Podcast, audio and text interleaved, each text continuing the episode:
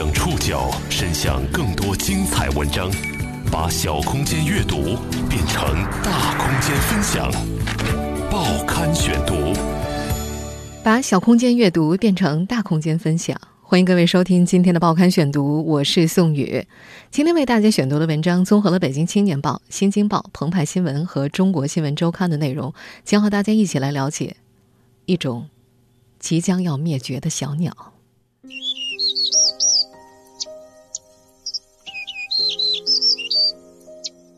今天我们要认识一种名叫黄胸鹕的小鸟。十二月五号，世界自然保护联盟将它的评级从濒危升级为极危，这两个字意味着它快要灭绝了。而仅仅在十三年前，这种有着黄色羽毛的漂亮小鸟还处于无危状态。整个这稻田地里全部都是网，这是那什么荷花雀。在广东，黄胸鹕有个更市井的名字。荷花雀，因为不知从何而来的壮阳天上人参之名，每年迁徙途中，这种过境中国的小鸟都会遭遇屠杀。这是他们的劫难，也是我们的劫难。报刊选读，今天和您一起关注小鸟之劫。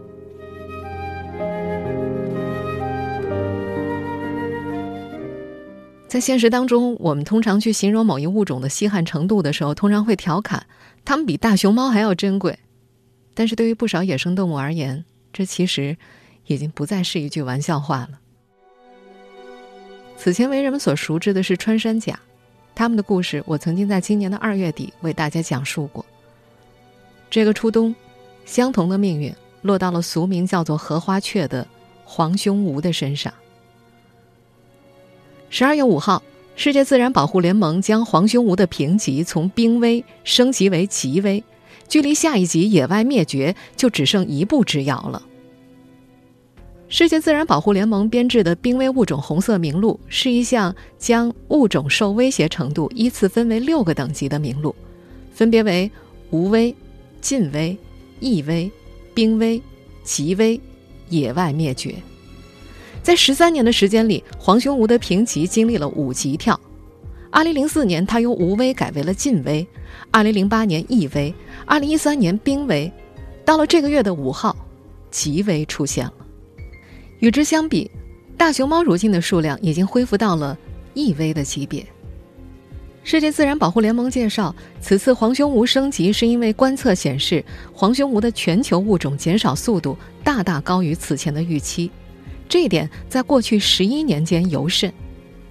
世界自然保护联盟坦言，除了农业活动和栖息地受到影响等因素之外，黄胸鹕物种数量大幅减少的主要原因是人类为了食用黄胸鹕而进行了过度的捕猎。大量的黄胸鹕被鸟网捕捉之后煮熟，并以麻雀或盗鸟的形式出售。这种做法以前只限于中国南方的一小部分地区，但是现在却变得更加的普遍和流行。捕鸟者现在必须更广泛活动，才能够获得足够的黄胸鹕。尽管1997年中国政府就禁止了黄胸鹕的买卖，但是仍有数额巨大的交易在地下进行。短短十三年时间，黄胸鹕从无危连升五级变成了极危。世界自然保护联盟总结的濒危原因是吃光了，这和此前穿山甲越来越少的原因是多么惊人的相似。黄胸鹕是一种迁徙候鸟，每逢金秋，这些自由的精灵都要从西伯利亚起飞，纵越中国大陆，飞往温暖的南方过冬。可惜，这趟漫长的迁徙布满凶险，它们中的大部分会有去无回。除了自然天敌之外，它们最大的敌人是人类。报刊选读继续播出：小鸟之劫。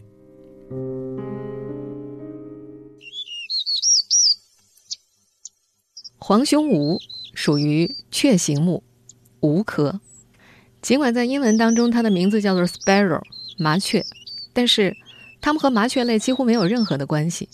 甚至从外表来看，如果不是胸前长着一簇黄色的羽毛，这种身长只有十几厘米的小鸟和普通的麻雀也似乎没什么区别。不过，也正是因为这簇黄毛，它被专家命名为“黄胸鹧。中国鸟类志记载，黄胸鹧繁衍于俄罗斯东部、西伯利亚地区和中国的东北部。作为一种陆上飞行的候鸟，每年八月份开始，它和它的同胞们会从西伯利亚到中国东北的漫长地带起飞，一路南下迁徙到中国的南方乃至东南亚地区。它们的飞行行程可以达到四千公里以上。每年有一半的时间，这种平均体型只有十五公分的小鸟都在飞翔。从西伯利亚到中国的广东沿海，黄胸鹧在中国境内的迁徙路线覆盖了除了西藏、青海、新疆以外的所有地区。因为体型比较小，琢磨不透森林的习性，所以它们在迁徙的时候喜欢沿着平原的灌丛、梧丛，还有农田等低矮的植物飞行。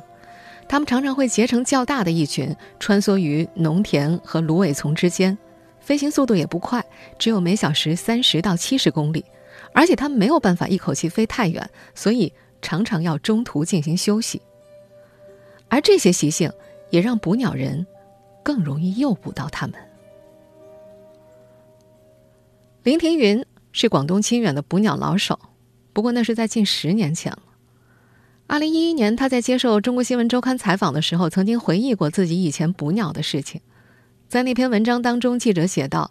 说起捕鸟往事，林庭云的眼神里泛起了光。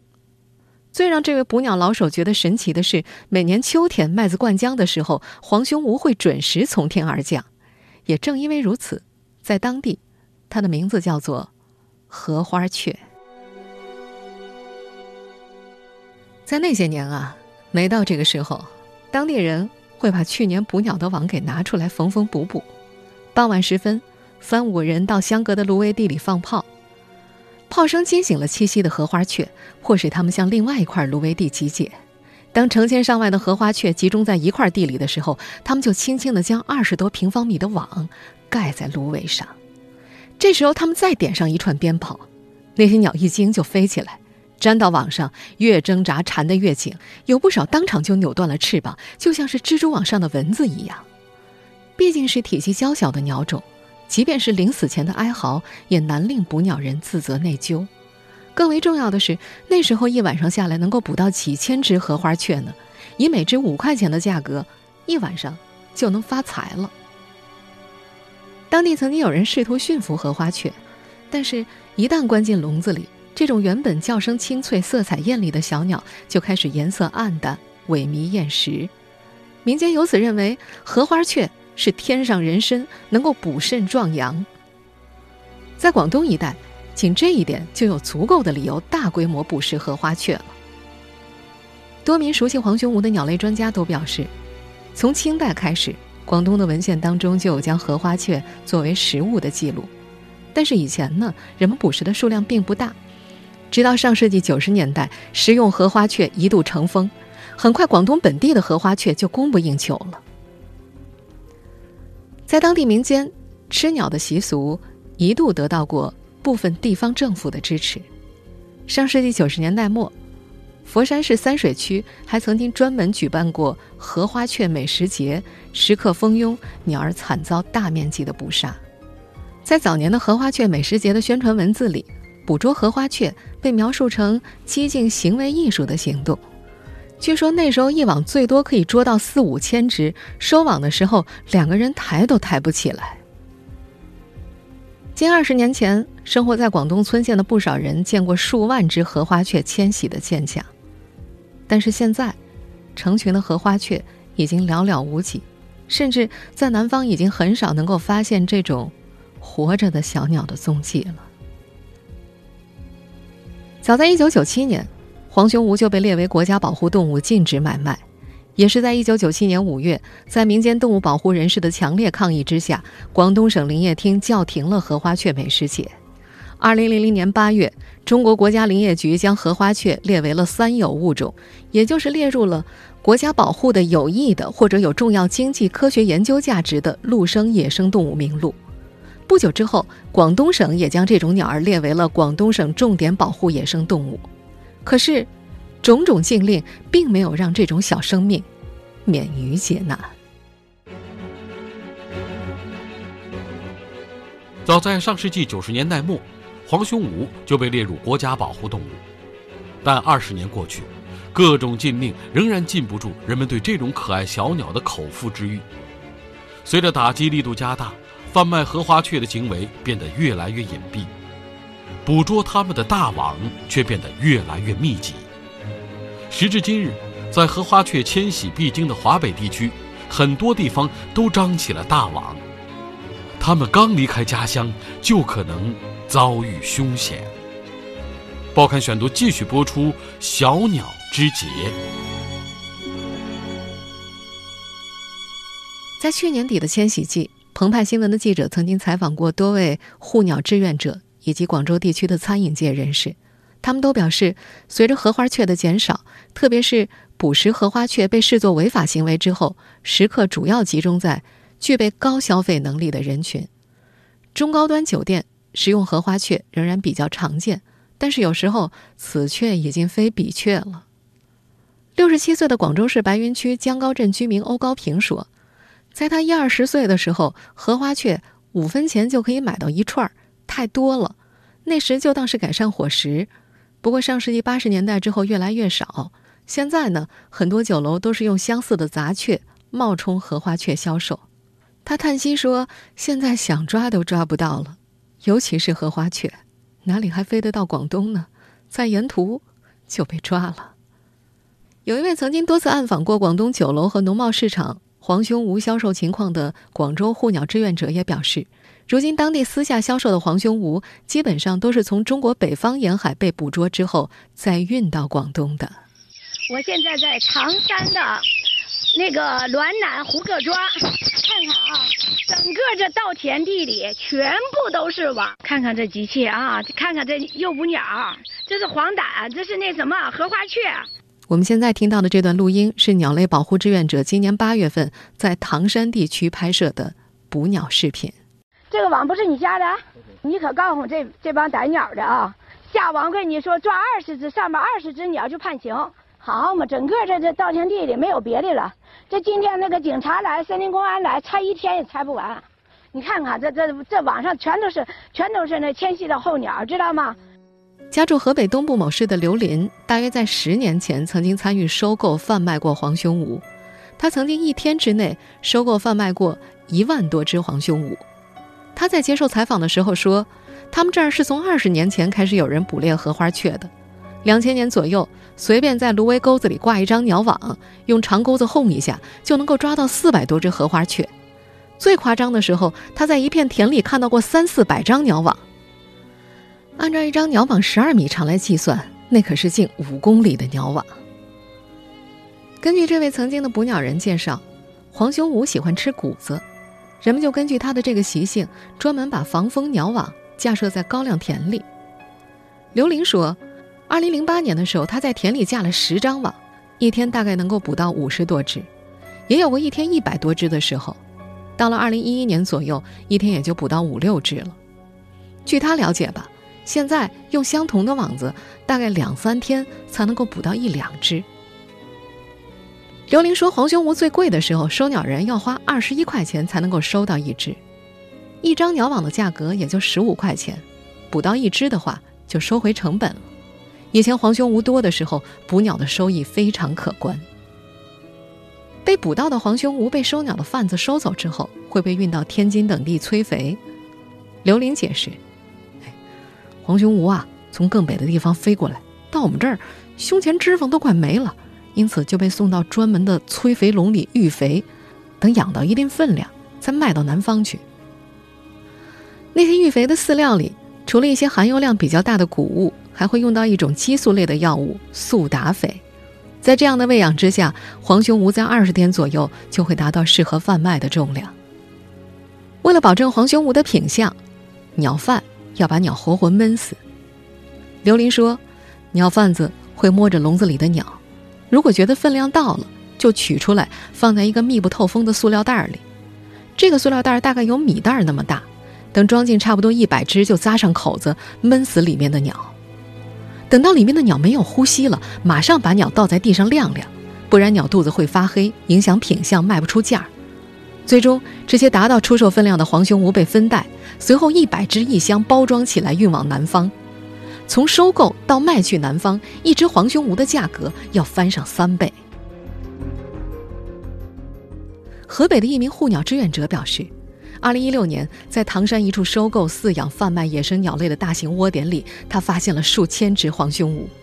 关于执法人员查处这处窝点的媒体报道显示，这次解救行动解救野鸟三点六万只，其中黄胸鹧大约有六千只。根据公开资料显示。二零零零年到二零一三年，仅媒体报道的查获捕杀黄胸鹧的案例就有二十八宗，最多的时候，广州和韶关查获的被捕杀的黄胸鹧数量达到十万多只。可是，查的越紧，餐桌上的黄胸鹧的价格反而越高。一位广州的护鸟志愿者说：“黄胸鹧在广州市场上的价格近几年不断攀升，此前一些餐厅甚至会公然叫卖黄胸鹧。”后来经过几次打击行动，已经很少有餐厅会把黄胸鹧或者荷花雀写在菜单上公开卖了，而是改头换面。比方说，有些餐厅就在菜单上用荷叶指代荷花雀。一般来说，一只荷花雀可以卖到六十多块钱，一盘子上上十二只。所以你要是看到有的餐厅一道以荷叶为主题的菜，如果要价七百多块钱，那么就可以判断这卖的肯定是黄胸鹧。这种菜呀，也只有有钱的人才能吃得起了。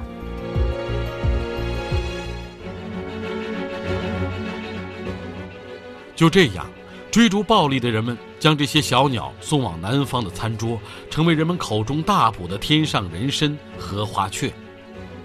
荷花雀真的大补吗？为什么广东一带的人们热衷于吃野味？报刊选读继续播出：小鸟之劫。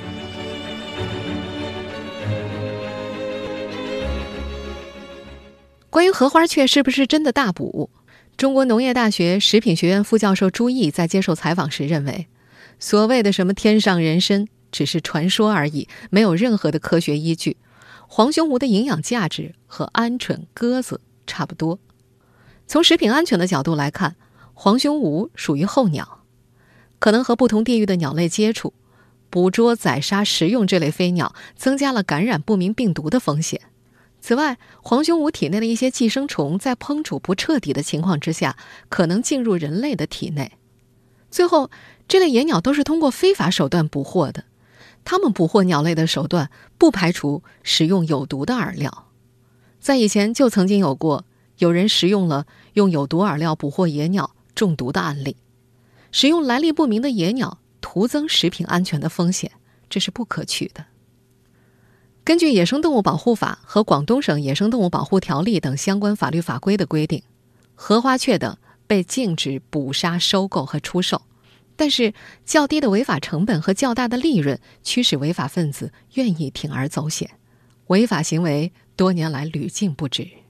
最让人感到尴尬的是，在和传统习俗的较量当中，鸟类危局和法律规定常常在美食和补品的诱惑面前败下阵来。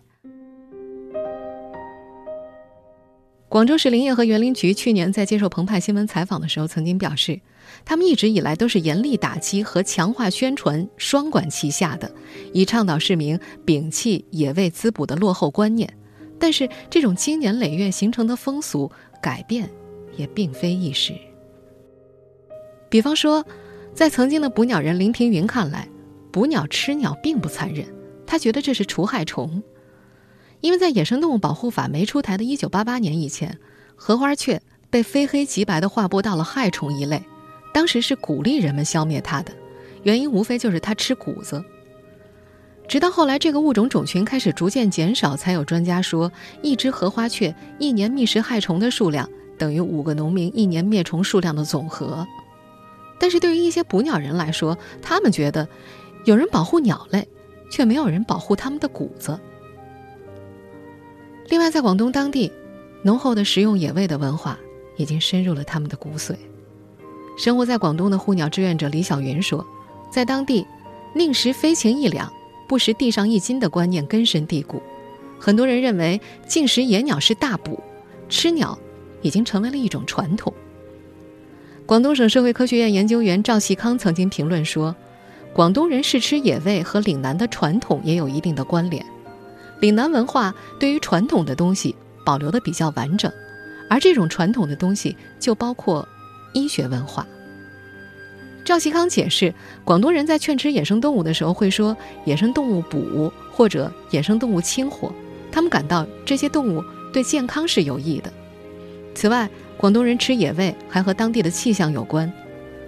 赵锡康介绍，这里过去是中国的放逐之地，高温、潮湿，天气条件恶劣，容易传播疾病。过去就认为人在这儿生活比在其他处所更加不易。所以，土生的广东人惯于通过食品和药物的疗法来调节人体健康，这其中就包含了吃野生动物。有多名食客很认同赵锡康的说法。广东雷州人苏林壮到广州已经有好多年了，他介绍，捕鸟吃鸟在地处粤西的雷州更为风行。食客们吃鸟的理由也很简单，认为这很补身体啊，并且味道很好。多位食客还表示，现在野生鸟类少，价格高，进食鸟类更能够体现身份，请客送礼也更显得大方阔绰。广州市林业和园林部门表示，这里的保护部门在严厉打击破坏野生动物资源违法犯罪的时候，还努力加强野生动物从业人员的专项培训，提高大家的守法经营的意识。此外，通过开展一系列保护野生动物的宣传活动，以提高广大群众的保护意识，摒弃野味滋补的落后观念。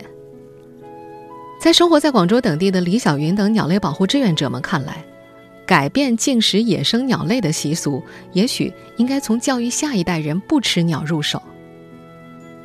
李小云说：“他们有很多志愿者会利用空余时间到学校、幼儿园去教育孩子们要爱护鸟类、爱护环境。”老一辈的观念或许已经成型了，他希望我们的孩子们不再吃野生鸟类。对于李小云他们的实践，国际鸟盟亚洲部主任研究员陈成燕颇为认同。在他看来，即便有严刑峻法，但是治本之策还是要改变人们的想法和观念。比方说，上世纪八十年代，台湾地区每年吃掉二十万只红尾伯劳鸟，但是。随着环境保护意识的提高，现在当地人只会去看鸟，而不是吃鸟。教育才是最重要的手段。但是，教育是需要时间的。长期研究野生动物保护的中南财经政法大学教授高丽红也说：“人和鸟的关系非常的复杂。希望在未来的地球上，人与鸟两个系统。”能够继续共生下去。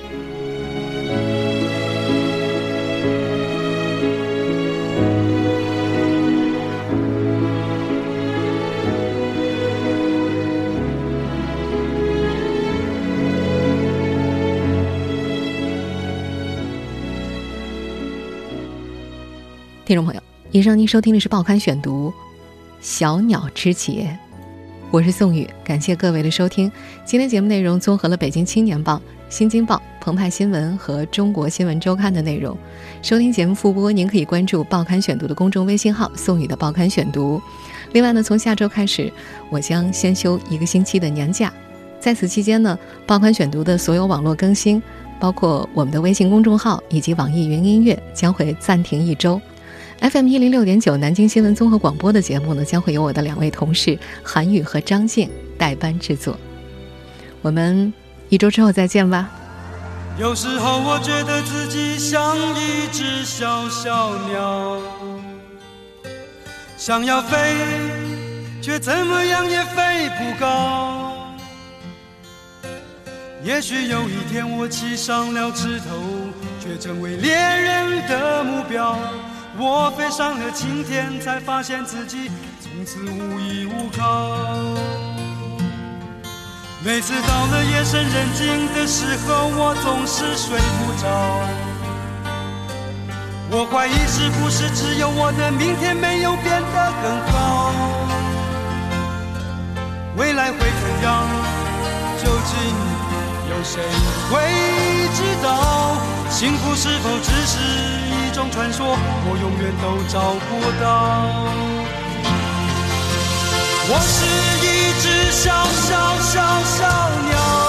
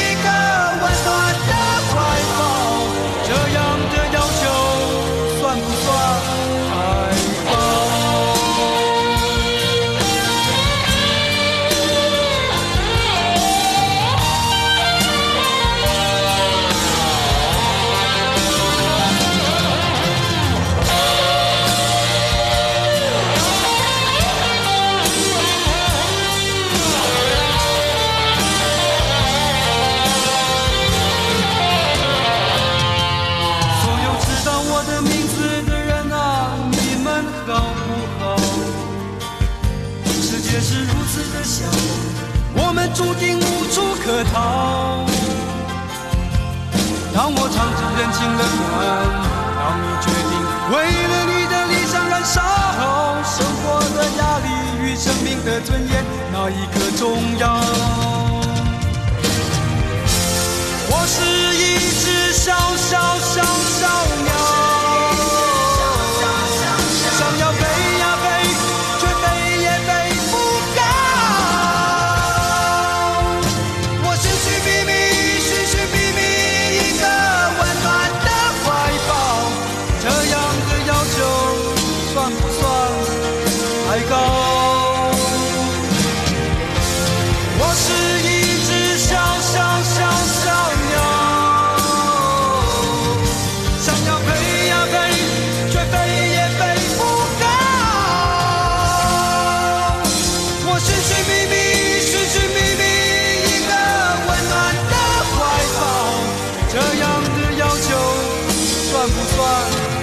太高